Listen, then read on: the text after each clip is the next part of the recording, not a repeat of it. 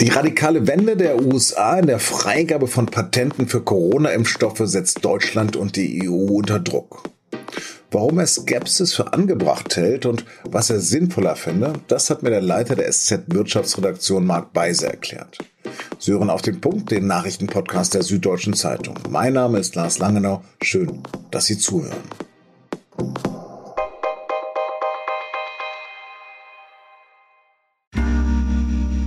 Werbung.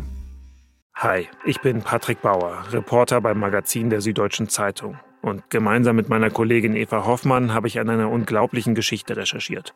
Tom und Jana denken, sie ziehen mit ihrem kleinen Kind zu einer liebevollen Gemeinschaft. Aber sie landen in einer Gruppe, in der Menschen manipuliert und psychisch und physisch fertig gemacht werden. Wie schafft es die Familie da wieder raus? Im Schattenkloster. Chronik einer Gehirnwäsche ist ein SZ Plus Podcast in Zusammenarbeit mit Audible. Jetzt auf sz.de/slash Schattenkloster. Am Samstag ist es genau 135 Jahre her, dass der amerikanische Apotheker John Stis Pemberton die Rezeptur für Coca-Cola erfand. Eigentlich sollte es ein Mittel sein, mit dem man Kopfschmerzen bekämpft und ein Sirup, der ihm helfen sollte, seine eigene Morphiumsucht unter Kontrolle zu bekommen. Ein Heil- und Wundermittel mit einem Extrakt aus Coca-Blättern und viel Süßzeug, das den bitteren Geschmack der Blätter überdecken sollte. Seither beschert das braune Zuckerwasser der Coca-Cola Company Jahr für Jahr Milliardengewinne. Und ihre Rezeptur gilt bis heute als eines der am besten gehüteten Geheimnisse der Welt. Ja klar, ein Corona-Impfstoff ist keine Brauserezeptur, doch vielleicht lässt sich an dem Beispiel nachvollziehen, warum so erbittert über die Freigabe von Rezepturen gestritten wird. Denn gerade hat die US-Regierung unter Joe Biden eine radikale Wende verkündet. Im Rahmen der Welthandelsorganisation sind die Vereinigten Staaten jetzt für die zeitweise Aussetzung der Patente. Ungewöhnliche Umstände erforderten eben außergewöhnliche Maßnahmen. Ein Vorschlag, der zunächst von Südafrika und Indien kam und dessen Unterstützung durch die USA von der Weltgesundheitsorganisation als historischer Meilenstein gefeiert wird. Doch es ist ein Vorschlag, der vor allem von Ländern blockiert wird, in denen die Pharmaindustrie stark ist. Die Konzerne warnen lautstark vor einem Dammbruch beim Schutz des geistigen Eigentums. Und das, obwohl sie öffentliche Forschungsgelder bekommen haben und momentan Milliarden an den Impfstoffen verdienen. Also das alte Schema, Verluste sozialisieren und Gewinne privatisieren? So sind in Deutschland zwar grüne, linke und Nichtregierungsorganisationen dafür, doch Kanzlerin Angela Merkel und die Bundesregierung sind skeptisch bis ablehnend. Produktionskapazitäten und die hohen Qualitätsstandards seien entscheidend, nicht die Patente, heißt es aus Berlin. Gesundheitsminister Jens Spahn sagte dazu am Freitag. Und gleichzeitig haben wir auch als Innovationsstandort, das sage ich auch, schon auch ein Interesse daran, dass natürlich äh, es auch Eigentum gibt, geistiges Eigentum gibt äh, und dass äh, es bestehende Rechte gibt. Doch der Druck steigt. Vom Papst bis zu inzwischen mehr als 100 WTO-Mitgliedern wollen die Rechte am geistigen Eigentum für die Impfstoffe aussetzen. Freitagabend beschäftigen sich damit auch die EU-Staats- und Regierungschefs auf ihren Gipfel in Portugal. Ist es nicht moralisch zwingend, so zu helfen? Doch warum Impfstoffe eben nicht mit Cola vergleichbar sind, darüber habe ich mit meinem Kollegen Marc Beise gesprochen. Mark, ist Joe Biden doch ein Sozialist? Ja, ein bisschen sieht's jetzt so aus, denn äh, dieser Vorschlag, äh, die Patente freizugeben, kommt natürlich aus der eher linken Ecke seiner Partei, die er äh, sicherlich damit bedient, aber ich glaube schon, dass er es auch ernst meint. Allerdings auch ein bisschen wohlfeil, denn die Amerikaner haben sich nun wirklich sehr lange sehr geziert und haben äh, die ganzen Corona-Maßnahmen nur auf ihr Land bezogen. Und jetzt, wo es bei ihnen besser wird, denken Sie an die Welt. Aber gut, besser spät als gar nicht. Ja, aber angesichts von fast sieben Millionen zu erwartenden Toten ist die Freigabe der Patente nicht eine Frage der Solidarität mit den Armen. Anders ist es nicht asozial der Welt, das vorzuenthalten? Ja gut, das ist ein schwieriges Thema. Es ist natürlich schon so, dass äh, das Wirtschaftssystem in weiten Teilen der Welt heute auf dem Eigentumsrecht basiert. Wir alle kennen das aus unserem Privatbereich. Wir wollen ja auch, dass Dinge, die wir selbst verdienen und aufbauen, eigentlich erstmal uns gehören. Und das muss theoretisch auch für Firmen und auch für Pharmakonzerne gelten. Damit sind wir bisher gut gefahren. Äh, gleichzeitig ist äh, das Problem, das wir haben mit der Pandemie in weiten Teilen der Welt ja so katastrophal, dass man in der Tat drüber nachdenken muss, äh, was man machen kann. Und es ist ja auch kein Zufall, dass es in verschiedenen Institutionen, in der Welthandelsorganisation oder auch in der EU durchaus für solche Fälle Regeln gibt, dass man Eigentum vorübergehend sozusagen freischalten kann. Ja, ist es nicht genau der Einzelfall, der jetzt ein besonders beherztes Handeln nötig macht?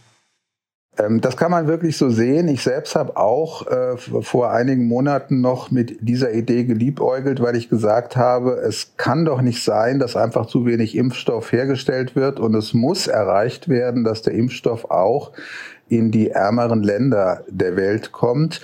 Aber je länger ich mich damit beschäftigt habe, desto mehr rücke ich eigentlich davon ab, weil mir klar geworden ist, dass eine solche Freigabe von Pat Patenten mehr schaden würde als nutzen würde. Es würde natürlich allen, die daran forschen, die mit großem Einsatz in ihren Unternehmen versuchen, neue Medikamente, neue Impfstoffe zu entwickeln, und die machen das ja auch aus eigenem Antrieb, weil sie damit Geld verdienen, weil sie damit eine Firma aufbauen, weil sie damit mit ihrem eigenen Namen was verbinden, die kriegen natürlich gesagt, ähm, irgendwann, wenn du erfolgreich bist, dann gehört es der Allgemeinheit. Und das ist demotivierend. Aber das ist gar nicht mein Hauptargument. Mein Hauptargument wäre wirklich, gelingt es, wenn überall die Patente frei sind, auch wirklich mehr Impfstoff herzustellen und ihn dort einzusetzen, wo er gebraucht wird. Und das glaube ich eben nicht.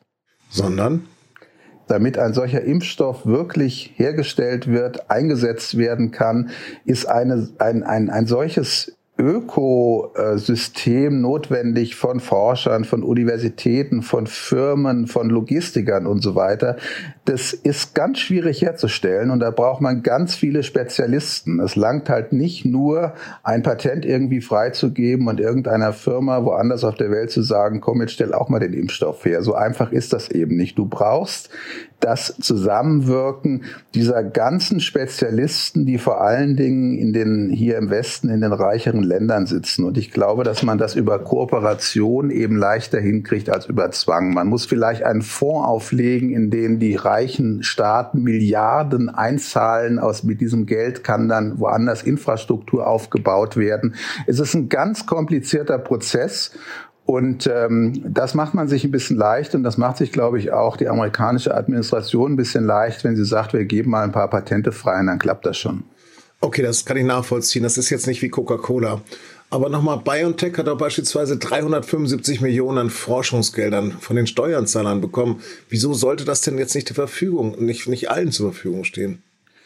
Ja, das ist ja auch ein wichtiger Punkt. Das ist schon richtig. Also diese Erfindungen äh, im, im Pharmabereich und auch in diesem konkreten äh, Corona-Impfstoffbereich sind natürlich nicht alle nur in der Privatwirtschaft entstanden. Da ist auch staatliche Unterstützung reingeflossen. Deswegen ist es ja auch richtig und gut, wenn man diese Firmen in die Pflicht nimmt. Ich würde sie nur dergestalt in die Pflicht nehmen, dass ich sage, ihr müsst jetzt mitarbeiten an dem großen gemeinsamen Projekt. Ihr müsst äh, ähm, eure Kapazitäten zur Verfügung stellen, euer Know-how zur Verfügung stellen und dürft jetzt nicht einfach nur sagen, wir denken an uns. Nur die Freigabe der Patente an und für sich ist noch keine Lösung, sondern du musst wirklich ein riesiges Netzwerk organisieren und du musst sehr viel Geld zur Verfügung haben, um diese Impfproduktionssysteme in anderen Ländern aufzubauen. Das Geld kann übrigens von den Staaten kommen. Das Geld könnte zum Beispiel die amerikanische Regierung zur Verfügung stellen. Ja, gibt es denn für dich einen Weg für ein vernünftiges Kosten-Nutzen-Verhältnis für die Konzerne? Ich habe von einer ganz interessanten Initiative in den USA gehört, die aus der Wissenschaft kommt. Die vergleichen die jetzige Pandemiesituation ein bisschen mit einer Kriegssituation. Die sagen, wir sind in einem Krieg gegen das Virus und wir müssen agieren wie in einem Krieg und besonders wie nach einem Krieg. Und dann wird gerne an den Marshallplan erinnert, also an den an die Aufbaumaßnahmen, die die Welt finanziert hat nach dem Zweiten Weltkrieg, um Staaten wie zum Beispiel Deutschland wieder auf die Beine zu bekommen kommen. Und sowas könnte man jetzt auch machen. Man müsste richtig einen Fonds mit Strukturen, mit viel Geld, mit viel Managementerfahrung aufbauen und der müsste diese Impfstrategie entwickeln. Das ist aber nichts für irgendwelche Gipfeltreffen oder für internationale Organisationen. Das muss eine kleine, schlagkräftige Einheit sein. Eigentlich das, was die Amerikaner und die Europäer und die Deutschen und andere ja in den vergangenen Monaten auch gemacht haben in ihren Ländern. Jetzt muss man es halt weltweit machen. Marc, vielen, vielen Dank für deine Zeit. Danke auch.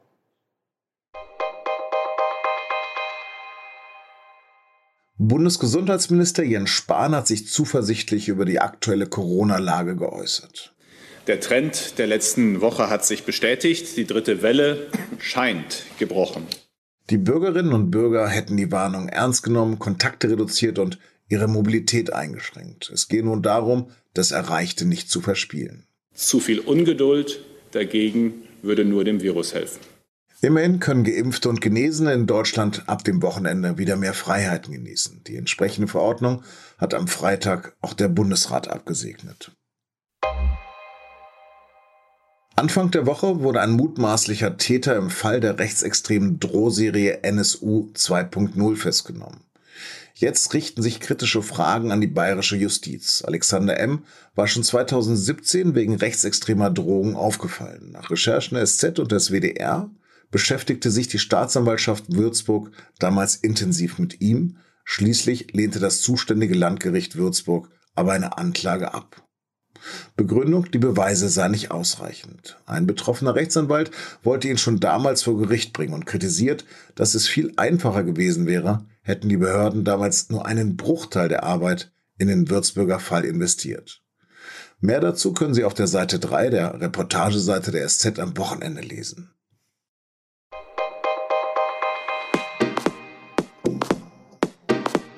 Das war auf dem Punkt. Redaktionsschluss war 15.30 Uhr. Danke fürs Zuhören und tun Sie sich mal was Gutes. Besorgen Sie sich zum Beispiel die SZ am Wochenende. Da finden Sie auch ein Interview mit Senta Berger über die Liebe, was sie so gefährlich macht und welche Kunst es ist, sie zu bewahren. Oder gehen Sie einfach mal raus. Zumindest am Sonntag soll es hier im Süden ja endlich mal wieder schön werden. Ihr Lars Langenau.